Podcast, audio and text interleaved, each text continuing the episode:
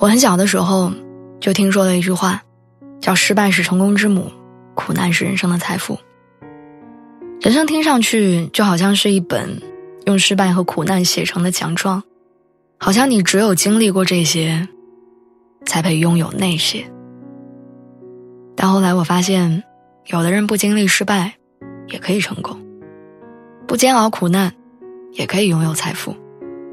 但也有的人接二连三的失败。人生的苦头好像永远都尝不完。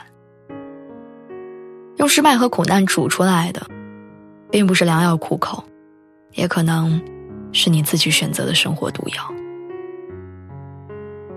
学生时代对我来说最可怕的不是升学考试，是体能测试。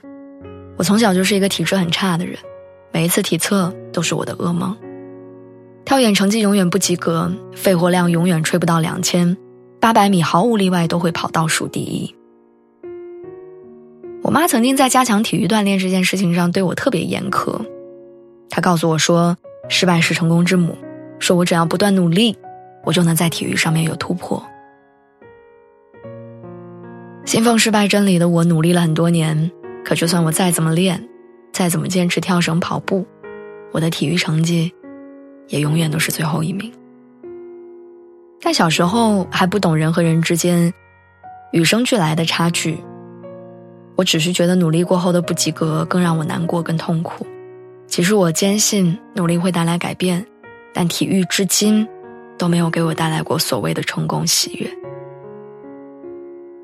这种状态伴随了我很多年，直到后来我学会了承认，也接纳自己的缺点。我慢慢发现。失败就是失败，它不一定是成功之母。如果一定要给失败一个意义，也许，失败只是还原甚至放大你的短板跟缺点，然后再把你对未来的选择权重新交回到你的手里。我有一个自身条件还不错的异性朋友，毕业没多久就辞掉了国企的工作，开始创业。他在离家不远的地方。租下了二十平米的店面，开起了奶茶店。但遗憾的是，这家奶茶店最热闹的一天，就是开业，朋友们去捧场的那天。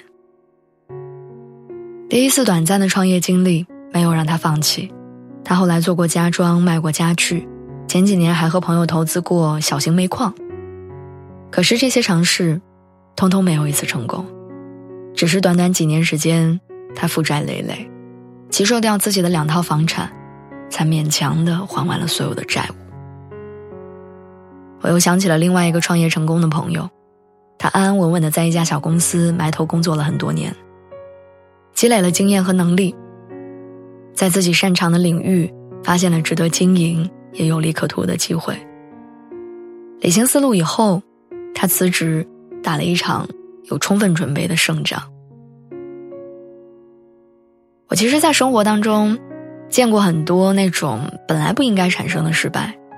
对理科完全不开窍的同学，挣扎考了三年，还是没有考上普通的大学；对数学极其不敏感的朋友，做了很多年出纳，还是没有积累经验成为真正的会计；对广播电视丝毫没有兴趣的同事，当了半年实习生，还是没有办法独立剪出一条完整的片子。对行业规律完全陌生的小白，匆忙的成立公司，然后以破产告终。在很多毫无起色的失败面前，许多人选择坚持，因为有人告诉你，多经历几次失败，你就会找到成功的规律和方法；多经历几次困难，你才有可能去到你想去的地方。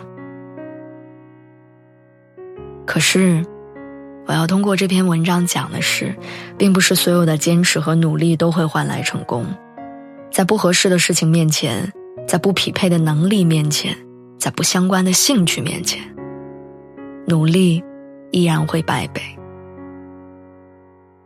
有时候失败的出现，不是为了让你斗志昂扬的死撞南墙，只是在更惨重的损失到来之前，失败负责来给你提个醒儿。他让你停下来想一想，适不适合，正不正确，让你重新换个方向，也重新去做你人生中最重要的选择。所以，晚安，祝你好梦。希望你永远选择正确，过上自己的理想生活。